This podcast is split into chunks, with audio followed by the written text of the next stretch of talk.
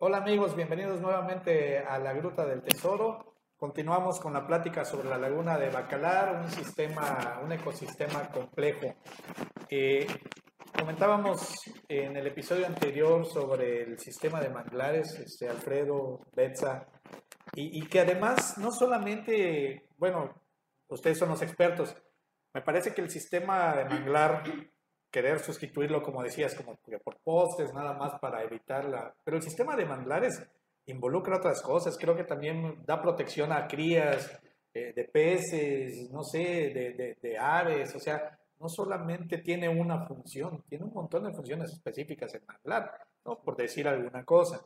Entre, digamos, entre, las, entre los elementos importantes que se, que se encuentran en Bacalar, ¿no? No sé si estoy en lo correcto con el manglar el sistema de el, sistema de humedales, el manglar también es un humedal.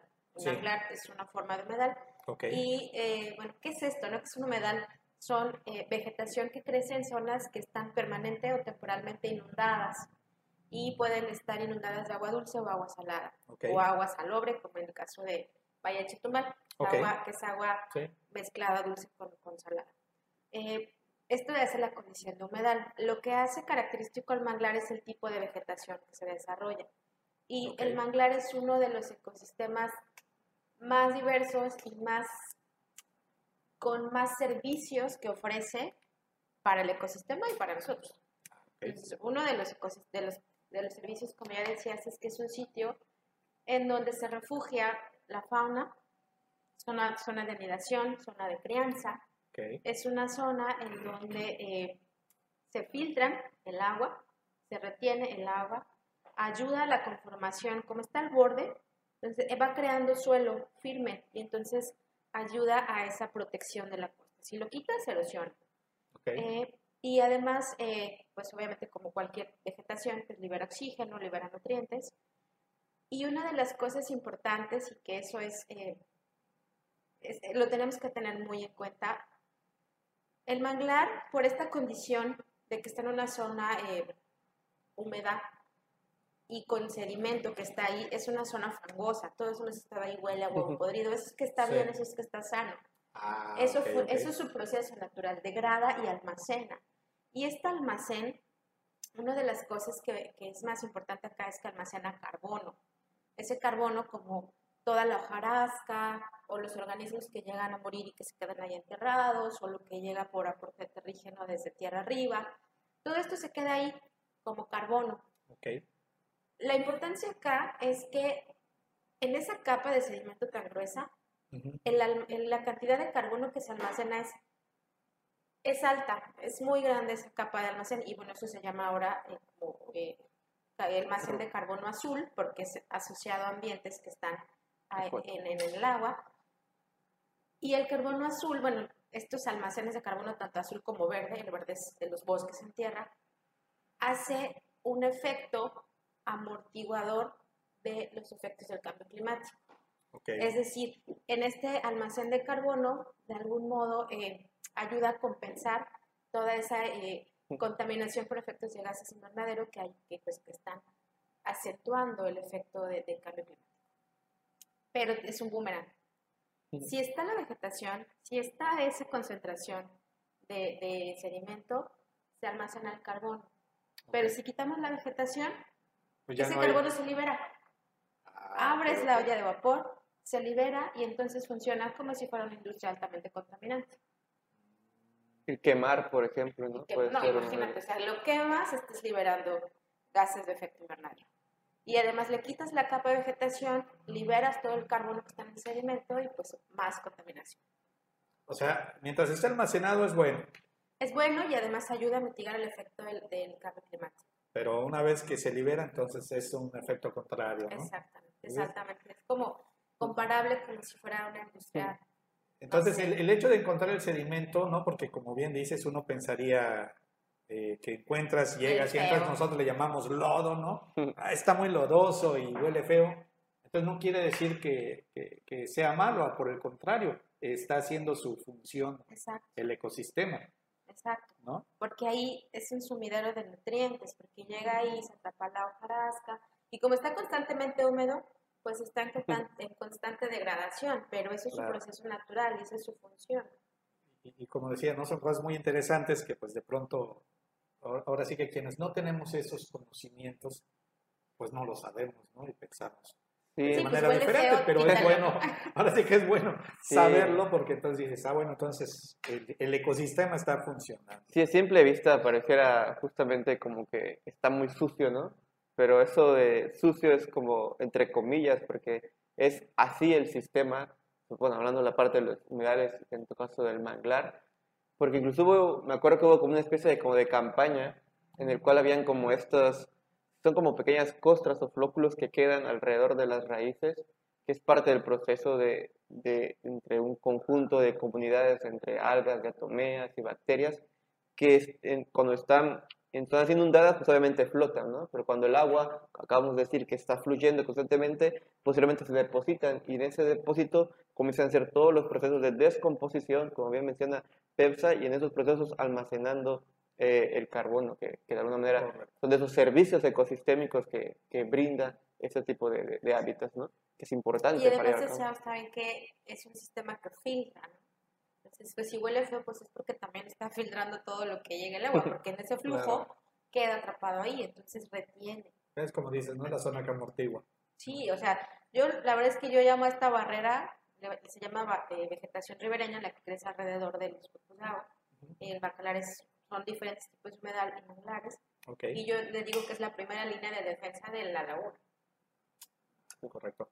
Ahora, dentro de, todo esto que hemos platicado, hay también unos elementos eh, en la laguna que no, bueno, no tiene mucho que, que, nos empezamos a dar cuenta o que las autoridades empezaron a dar cuenta que, que no son unas piedras que están allá muy bonitas, ¿no?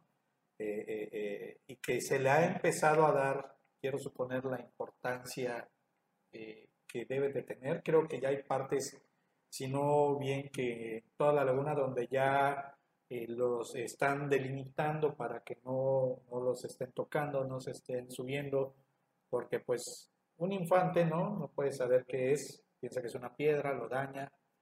Pero un prestador de servicio sí. Un prestador de servicio sí, pero, pero estamos hablando que hasta ahora poco, ¿no? No sé, a lo mejor tendrá cinco o seis años que se empezó a, nos empezamos a dar cuenta de estos elementos que son los estromatolitos.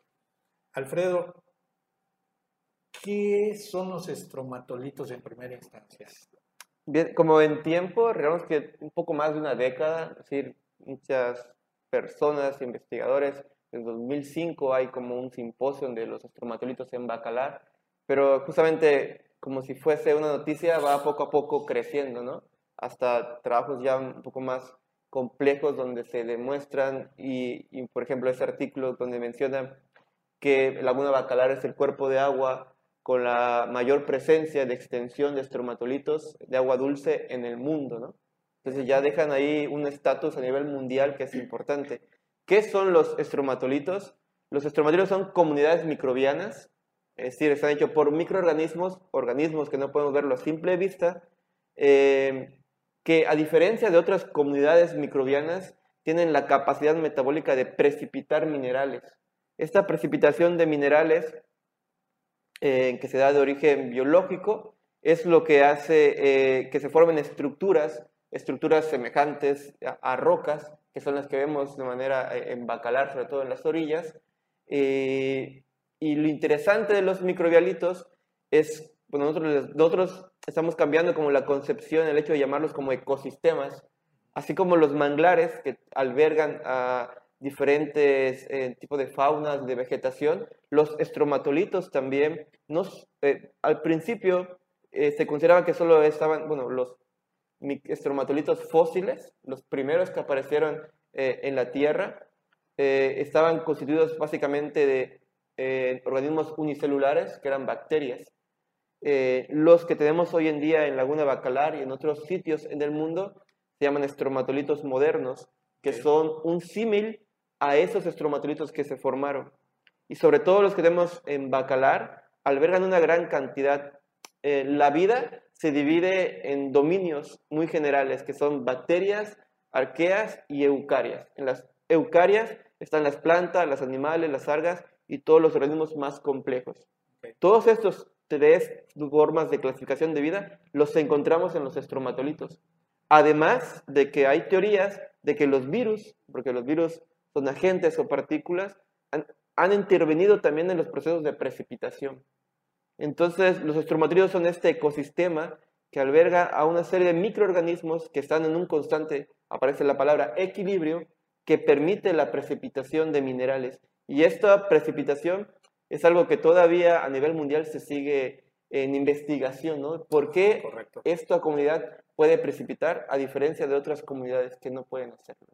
Ah, ok, ok. Y, esta precipitación de minerales, Alfredo, ahora sí que eh, en palabras eh, un poco menos técnicas para, por ejemplo, para, para mí, ¿no? Que, bueno, sí, claro. ¿qué representa? O sea, ¿En qué beneficia al sistema lagunar? la precipitación de los carbonatos puede ser otro servicio ecosistémico considerado como la, como la parte de, de sumideros de carbono, en este caso carbono azul también, ¿no? Es decir, el carbono se está almacenando en forma mineral. Inclusive, esta forma de almacenamiento se menciona que puede ser más eficiente en comparación a, al carbono que puede ser orgánico, porque al quemarlo se libera, ¿no? Entonces aquí se queda una estructura y en esa forma de que no puede ser accesible para el ambiente. La precipitación es simplemente la formación de minerales o, o de esa estructura en forma de roca que se da en el caso de manera particular en bacalar o en otros sistemas eh, saturados de bicarbonatos, como cuando hervimos agua en la estufa, bueno, agua potable, la hervimos y vemos que se evapora, bueno, bulle el agua en este caso porque hay una fuente de energía y quedan estas, estas como minerales blancos justamente, ¿no? De manera natural, si dejamos el agua, evaporaría de manera, por, la, por la parte física y entonces quedarían también esos pequeños cristales. Eso ocurre siempre en la laguna, un proceso natural, la, formación de esos pequeños cristales de carbonatos, donde los microorganismos que están ahí lo van atrapando. Pero además hay un proceso biológico en el cual los microorganismos van precipitando de manera biológica eh, eh, el carbonato. Esa palabra de precipitación es simplemente la formación del mineral, ¿no? Es, es correcto. Estamos con dos, dos, iones que serían los bicarbonatos y, y, y, el calcio en este caso, ¿no? Y la formación del bicarbonato de calcio o los carbonatos de calcio, eso es el mineral o esa es la forma rocosa, ¿no? En su estado más puro sería un cristal, como una especie de cristal, y eso lo logran hacer las bacterias o la comunidad de microorganismos, ¿no? Eh, pero, pero todo esto, Alfredo, ¿de qué forma beneficia al ecosistema o a la vida o, al ambiente? Pues, pues, de entrada le da esa, esa belleza a la laguna. aparte... O sea, contribuye este efecto que hacen los estromatolitos, contribuye a la, yo, no sé, seguramente estoy mal, porque yo no soy experta. El experto en estromatolitos, en microbialitos es Alfredo, pero a mí me ayuda a entenderlo y a respetarlo también a, esta parte del ecosistema. Para mí son como arrecifes de agua dulce, porque tardan millones de años en que tú veas esa estructura, así como la ves. Y además que sea blanquito, que esté, es, que está sano. Y también es el sostén de mucha fauna, de muchos microorganismos. Este, y no solamente eh, bacterias, sino que también hay muchos organismos que se fijan, que dejan ahí sus huesillos, sus larvas y ahí se están creando. Ah, perfecto, perfecto. Y, eh, y además eh, es estas formas tan, tan, bueno, es que desde el cielo pues, se ven, bueno, con drones, he visto fotos, ¿no? Y desde la imagen satelital no he volado por ahí, pero se ven, estos parecen como, como rosetas así redonditos, bonitos ahí en la zona de los rápidos que se ven esas banquetas, le da una característica a la laguna que yo no sé si existe en otro mundo, en otro, este, país, perdón, en mundo. O sea, realmente es una belleza que es impresionante y además que está localizada. Creo que eso es un tema importante, Alfredo, porque los microlitos no están en toda la laguna y no en esa estructura y hablábamos hace rato de que la, lo que es bello, pues nos gusta tanto y ahí vamos, ¿no? entonces, pero al mismo tiempo es frágil. si el microbialito, yo creo que la fragilidad es que cuántos años tarda en formarse y aparte si lo dañamos, cuánto tiempo tarda en recuperarse si se recupera. Sí, sí. Correcto. Bueno, pues otra vez por cuestiones de tiempo vamos a, vamos a hacer otro corte y este, para continuar en, en, un episodio, en un episodio siguiente porque pues realmente es muy interesante todo, todo lo que estamos platicando, ¿no? Eh, amigos, amigas, les invito nuevamente a dejarnos sus comentarios en el canal de YouTube para podernos retroalimentar.